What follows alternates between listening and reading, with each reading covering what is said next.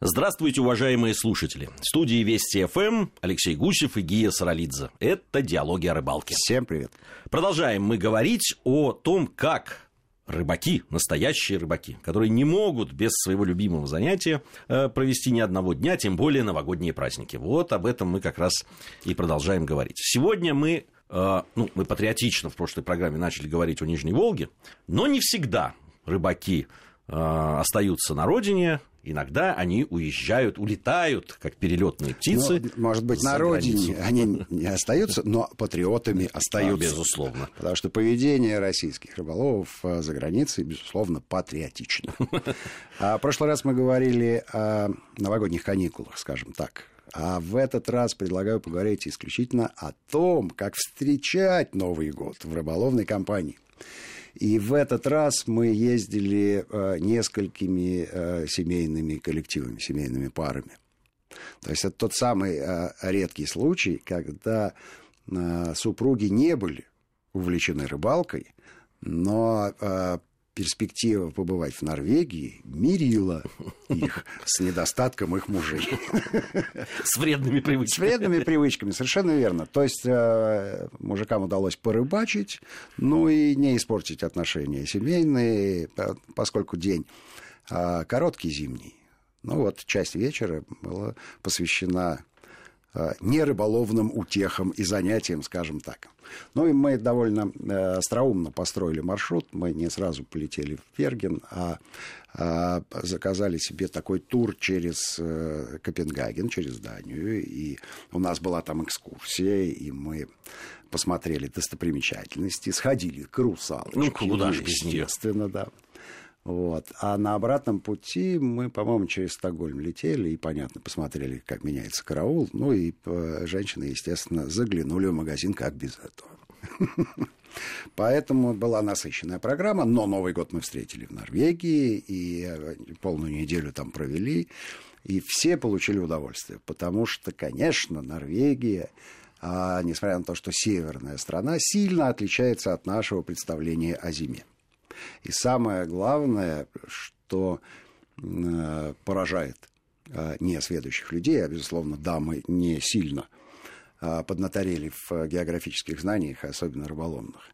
Это ситуация, когда на земле, на деревьях, на зданиях лежит пушистый снежок, а прямо от Рорбу, это домики стандартные норвежские, которые обычно имеют на сваях еще такие открытые террасы, да, которые выходят непосредственно в море. Так вот, море не замерзло, вода исключительной прозрачности, и если выглядит солнышко, то можно наблюдать, что происходит на дне на глубине примерно 10-12 метров.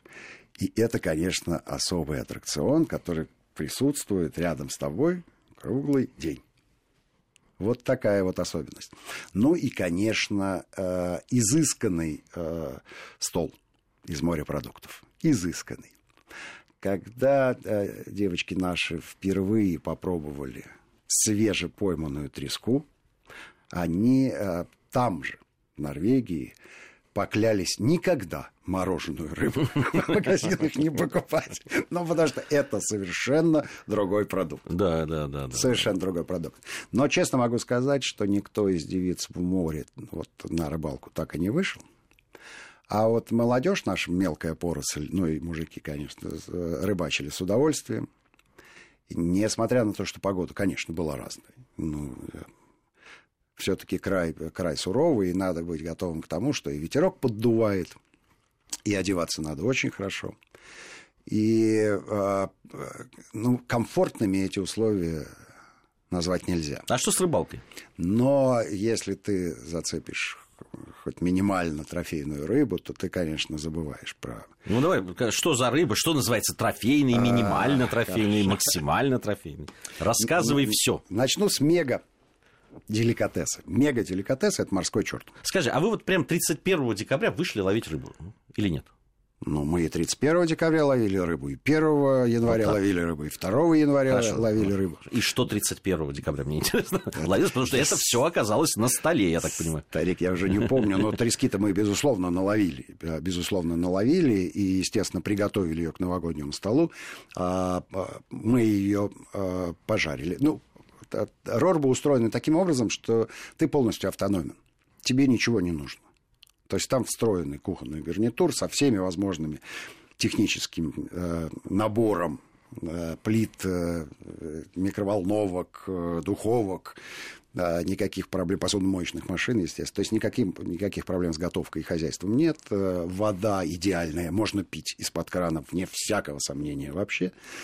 И понятно, что это идеальные условия э, для того, чтобы свежайшую, только что пойманную рыбу не испортить. Не испортили мы ее тремя разными способами.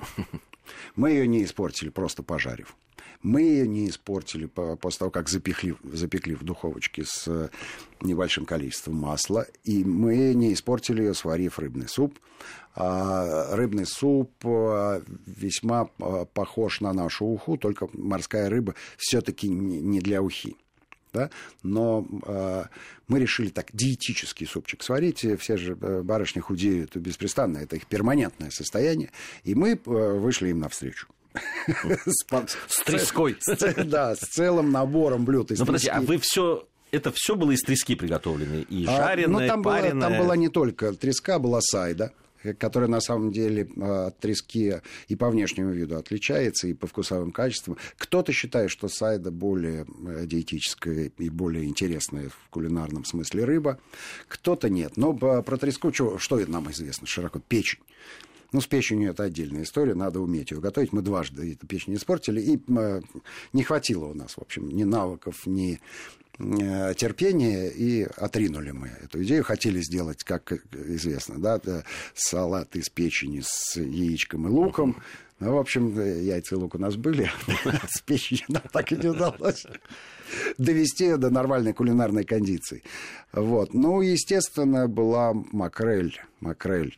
Да, которая известна у нас под э, кликухой скумбрия. Свежая макрель тоже очень хорошо. Очень хорошо. До копченого состояния мы ее не довели, но в этом и не было необходимости. Понятно, что были другие морские деликатесы. Был гребешок, афродизиак, на минуточку. Прекрасная вещь, которую, конечно, надо э, есть в сыром виде. В сыром виде. Хотя если э, аккуратненько обжарить его с двух сторон в течение буквально 40 секунд, перевернуть еще 40 секунд, и он а, не теряет э, ни своих вкусовых качеств, ни консистенции. Если передержать, он становится похож на каучуковую шайбу белого цвета, вот такого вот размера, да, как, э, не знаю, екатерининский пятак. А, а если его правильно приготовить, то он нежнейший, прямо на языке растворяется, и вкусноты нереальной, необыкновенно вкусноты. Ну, крабы. Крабы никто не отменял. Мы знаем, что Норвегию крабы потихонечку заселяют наши камчатские. Местного там царского волосатого краба они так вытесняют. Ну, наши-то побольше будут.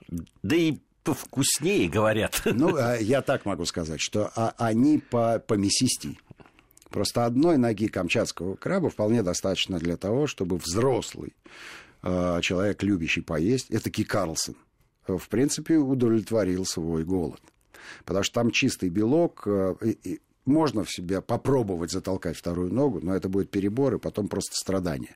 Но поскольку этот деликатес присутствовал у нас на столе постоянно, никто не переедал, а аккуратненько откладывали на следующий день, следующую ногу.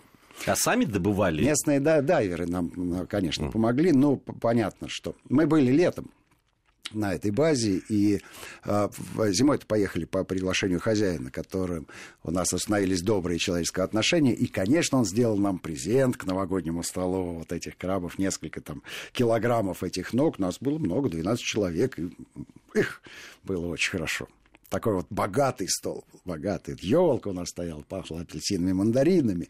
Открываешь дверь, а перед тобой море. Красивое море, фьорды.